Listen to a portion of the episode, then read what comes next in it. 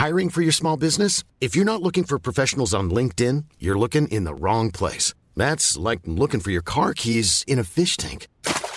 LinkedIn helps you hire professionals you can't find anywhere else, even those who aren't actively searching for a new job but might be open to the perfect role. In a given month, over 70% of LinkedIn users don't even visit other leading job sites. So start looking in the right place. With LinkedIn, you can hire professionals like a professional. Post your free job on linkedin.com slash people today.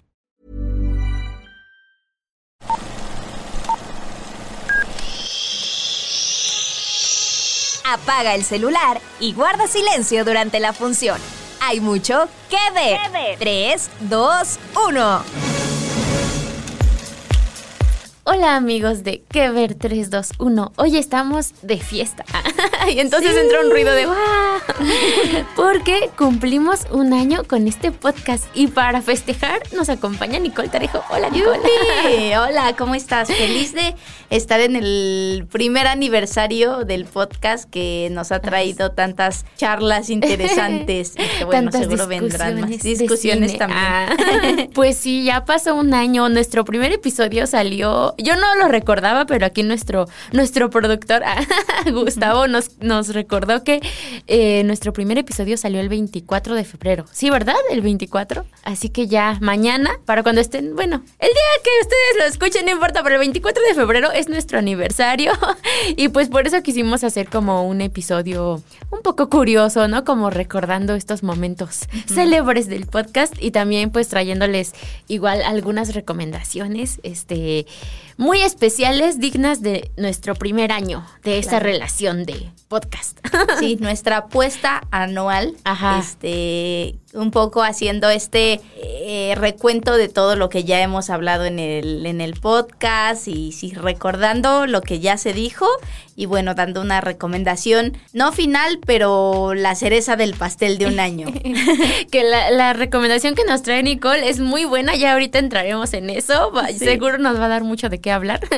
y es curioso porque justo eh, nuestros primeros episodios hace un año eran, fueron sobre el Oscar, como que todo este debate de eh, que si la diversidad, ¿no? Porque fue en esta entrega en la que estuvo todo, todo en todas partes al mismo tiempo. Las expectativas, si- si íbamos a tener a lo mejor algún encontronazo como, como el del año anterior con Will Smith. Y ahora de nueva cuenta ya estamos este, en la temporada de previa al Oscar. Ya en el siguiente episodio vamos a hablar sobre, sobre estos premios. Y, y no sé, a lo mejor para ti, Nicole, este. No recuerdo cuál fue nuestro primer episodio juntas, por cierto. Seguro fue igual del Oscar, ¿no? Yo creo, bueno, recuerdo sí el de lo que, ay no, espérame, sí fue del Oscar, pero también tengo por esas fechas un recuerdo así memorable cuando, que, que, que fue uno de los podcasts que me atrapó muchísimo cuando Jesús vino a hablar de lo que no se vio en el podcast, en, el, en los Oscar, ajá, perdón. ajá, ajá, sí. Y que nos contó de la fiesta y así, ese lo recuerdo Ah, bien. porque estuvo eh, del toro, ¿no? Sí, estuvo, Estuvo del toro, sí, sí, sí, sí, fue esa. Creo que, que esa primera mirada fue muy interesante.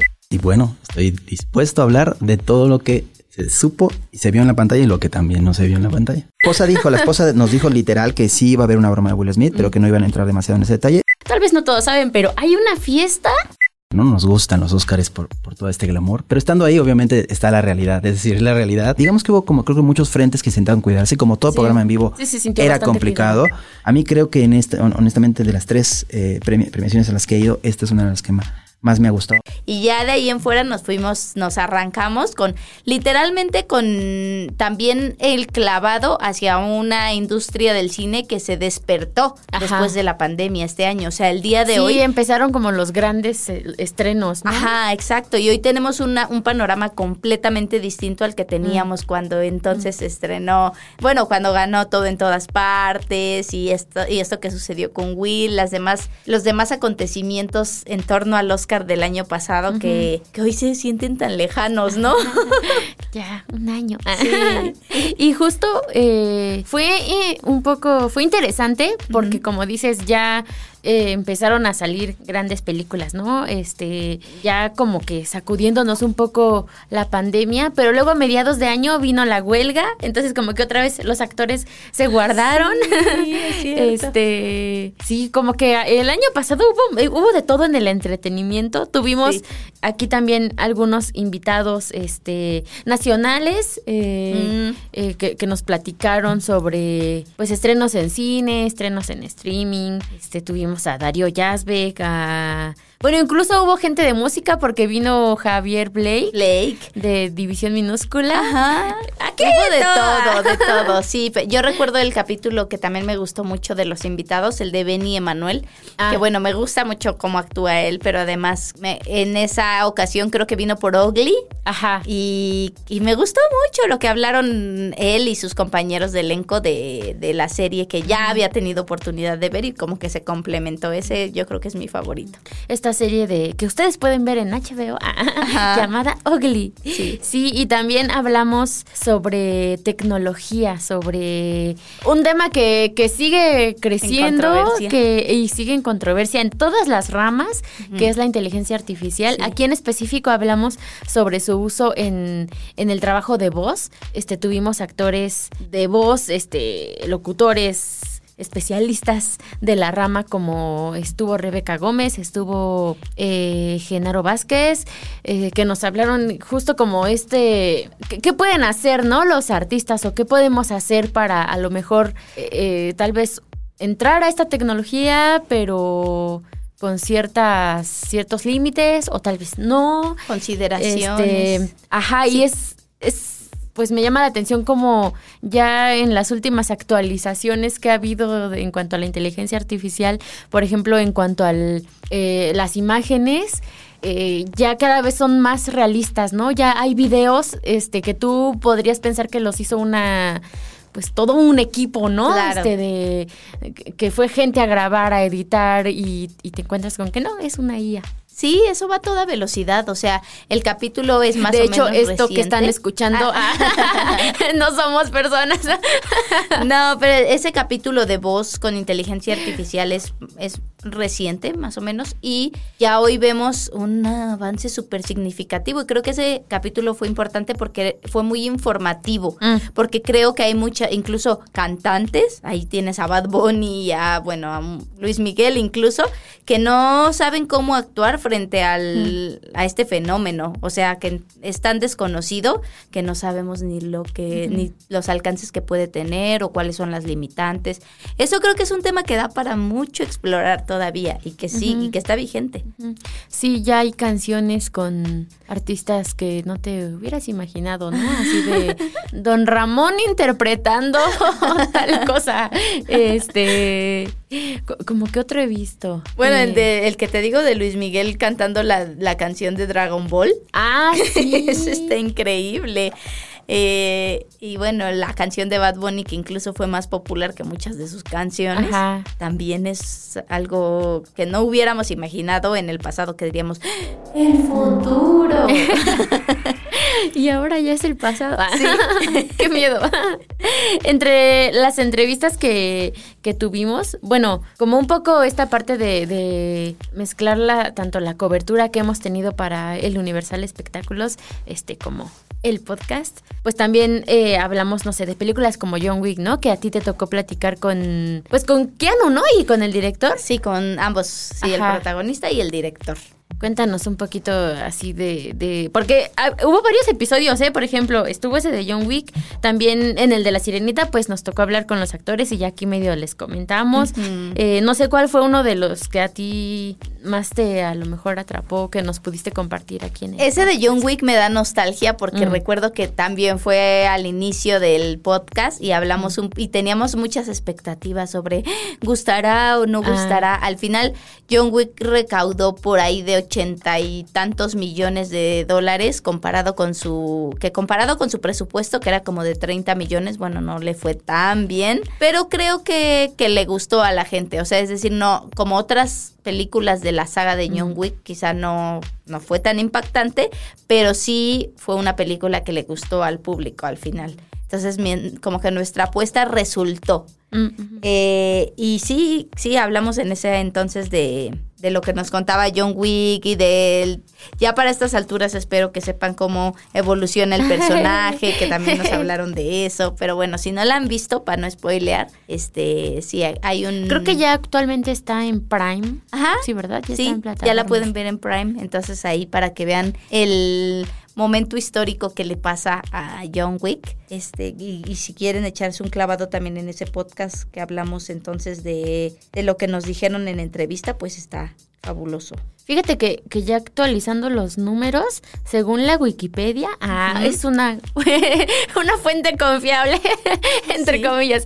Este, bueno, según, según el Internet de las cosas, la recaudación de, de John Wick, pues creo que, o sea, sí le fue más o menos porque recaudó a, en, a nivel mundial alrededor de 440 millones. Wow. Y tuvo un costo de 100. Bueno, pues cuatro eh, veces, ¿no? Como Lo que, lo, que costó. Sí. Sí, es una buena recaudación, la verdad. A no me caerían mal. A nadie nos caería mal ese, ese dinerito. Ni siquiera lo podemos contar. ¿Cuánto es? y también, así como esa, hubo algunos, eh, pues como fracasos, ¿no? También llegamos a platicar sobre em, películas como Shazam, que en cuanto a crítica, creo que también taquilla no le fue muy bien. Ya vamos a hablar más de este título en, en un siguiente episodio en el que hablamos de lo peor. pero, pero sí, o sea, hubo eh, cintas de las que a lo mejor se esperaba mucho y ya con el paso del tiempo vimos que pues, no, no fue también. Misión Imposible, incluso también hablamos de ella aquí y, y conforme avanzaron las semanas, pues nos dimos cuenta de que no, no fue lo que esperaba nuestro amigo Tomás Cruz. Claro, Misión Imposible además cambió de distribuidora, cambió de nombre, porque bueno, se dividía, esta, esta última entrega se dividía en dos partes, como pasó con Rápidos y Furiosos en algún momento, este, como pasa con en las series también con Stranger Things, por ejemplo. Entonces, la segunda parte debía de llamarse tal cual se llamó la primera parte, pero resulta que no, porque ha tenido ciertos problemas ahí de financiamiento, de distribución, justo por mm, porque las expectativas no fueron las que se esperaban de Tomás Cruz saltando hacia un tren. de nuestro amigo Tomás Cruz. Sí, pero un buen esfuerzo también creo, o sea, Mm. tampoco es lo peor que he visto de Tom Cruise. bueno, sí creo que no. y no sé, a lo mejor eh, entrando en las recomendaciones de aniversario, en esas películas que nosotros dijimos, estas son muy buenas y ustedes tienen que verlas. Yo acabo de ver una película que es de 2022. De hecho, estuvo nominada para los Oscar como película internacional. Se llama Close. No sé si, si la has escuchado. Yo no la conocía, apenas la, la vi. Está en Movie. La pueden encontrar en Movie. Y me gustó mucho, pero es de estas películas que como que te rompen tu corazoncito. este, mm, pero sí se las, se las recomiendo bastante. Creo que estuvo nominada cuando ganó la de Sin Novedad al Frente. Creo Sin que fue. novedad en el frente fue cuando también estuvo todo en todas partes. Ah, mira, es del año pasado. Mm, Pues muy buena película. Sí. Este es eh, una cinta belga sobre. Bueno, está. Según esto, está en el género de Coming of Age. Y sigue a, a dos niños. eh, uno llamado Leo y el otro llamado Remy, que son como, te- tendrán unos 12, 13 años. Y retrata varios temas porque como que nos hace cuestionarnos esta, esto de la masculinidad, ¿no? Eh, porque son dos niños que son mejores amigos y son muy, muy, muy, muy cercanos, pero de pronto hay un cambio en su relación cuando ellos llegan a la, imagino que es la secundaria. Eh, y los otros niños les empiezan a cuestionar, ¿no? Así de, pues, ¿por qué son tan cercanos, no? Así de, son, se gustan casi, casi. Ajá. Y, y es interesante porque, no sé, los ves así como que eh, se duermen juntos, ¿no? Y uno se recarga en el otro y así. Y son cosas que a lo mejor, si es una amistad entre mujeres, no pasa nada, ¿no? A nadie les hace ruido. Ajá. Y, pero ellos como son niños, es inmediatamente las preguntas, ¿no? Y al final no, no sabemos si, si había algún, sí, a lo mejor algún gusto en ellos. De hecho, bueno, el director me parece que sí habló que eh, pues le interesaba retratar una historia queer. Pero sí creo que te lleva a reflexionar sobre, pues, estos de pronto estereotipos que, que existen y sin que les spoile. Esta es apenas la, la, premisa, pero sucede algo que, que cambia la que cambia la, la, vida de uno de ellos. no sé cómo no spoilerles.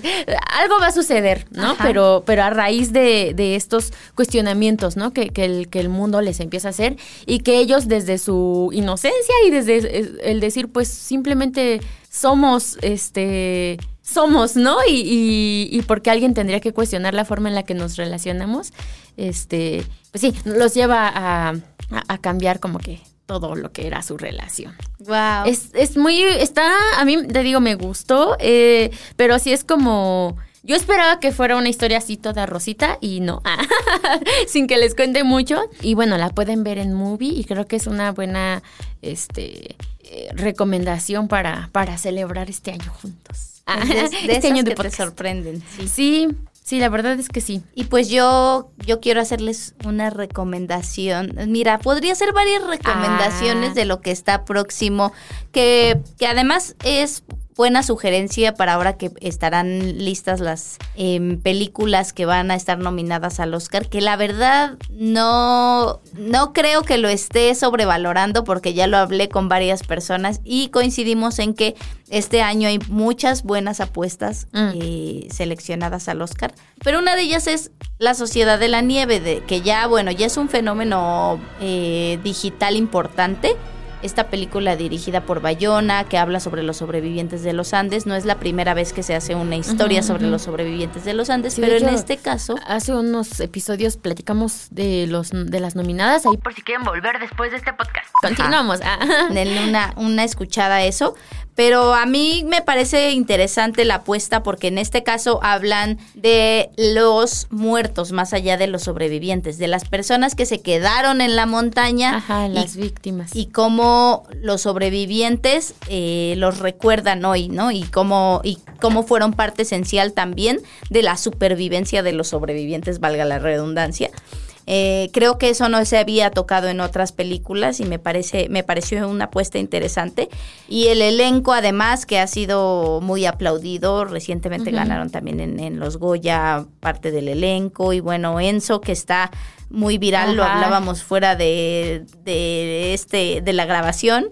Y bueno, creo que hay muchos, muchos aciertos en la película, pero dense la oportunidad de verla. No, yo creo que juntan los dos mundos, porque hay una parte medio hollywoodense que ya de por sí tiene Bayón en su cine y otra parte también reflexiva, que es lo mm. que creo que caracteriza las películas que están en, nominadas este año. Entonces, está bien para que la veas con tus papás o con tu hermano o con tu novio o, sabes es la película que puedes compartir con quien quieras o a verla tú solo como fue mi caso. Este y sí no es como otras que también están nominadas que te dice que sí tienen deberían tener aviso de no ver con los papás poor things. ah ok ok poor things sí por ejemplo este, sí vi algunos memes así de, de que no la fueras a ver con tus papás tienes razón sí hay hay cosas que dices bueno, eso es más para verlo solito, eso es más para verlo con el novio, con no sé. Y la Sociedad de la Nieve creo que es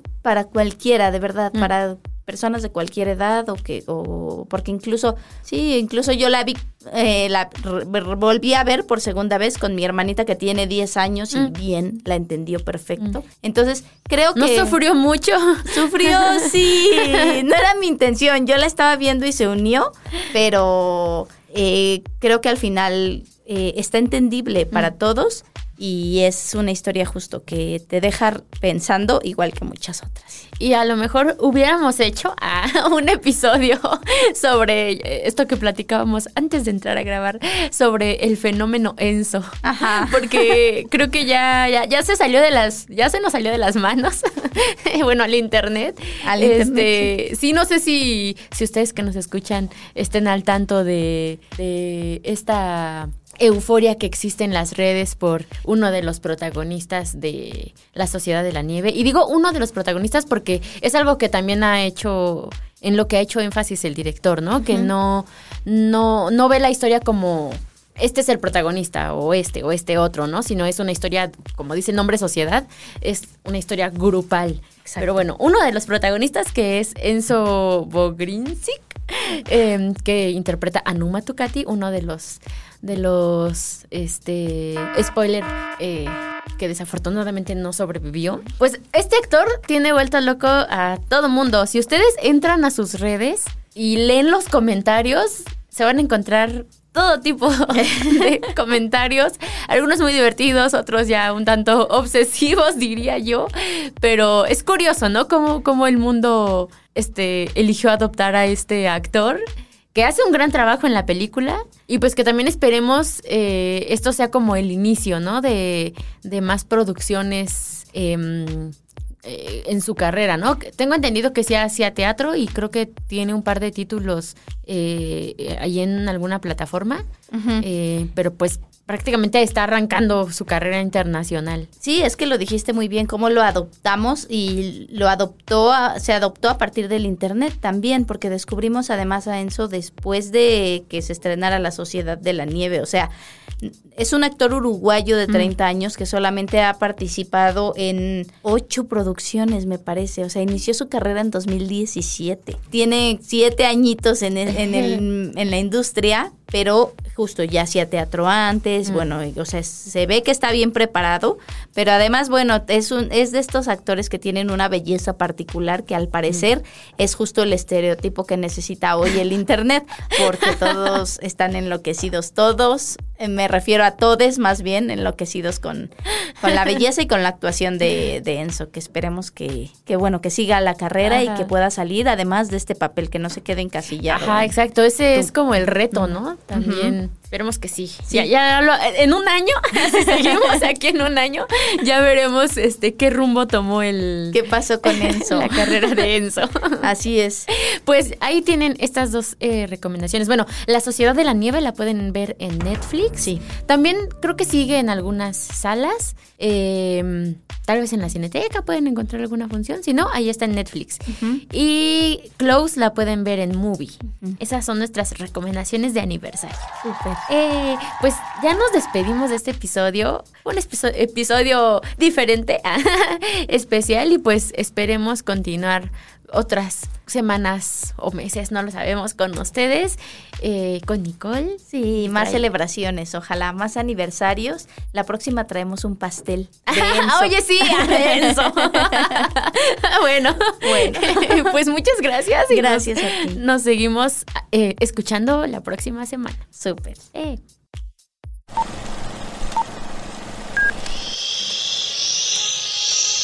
Apaga el celular y guarda silencio durante la función.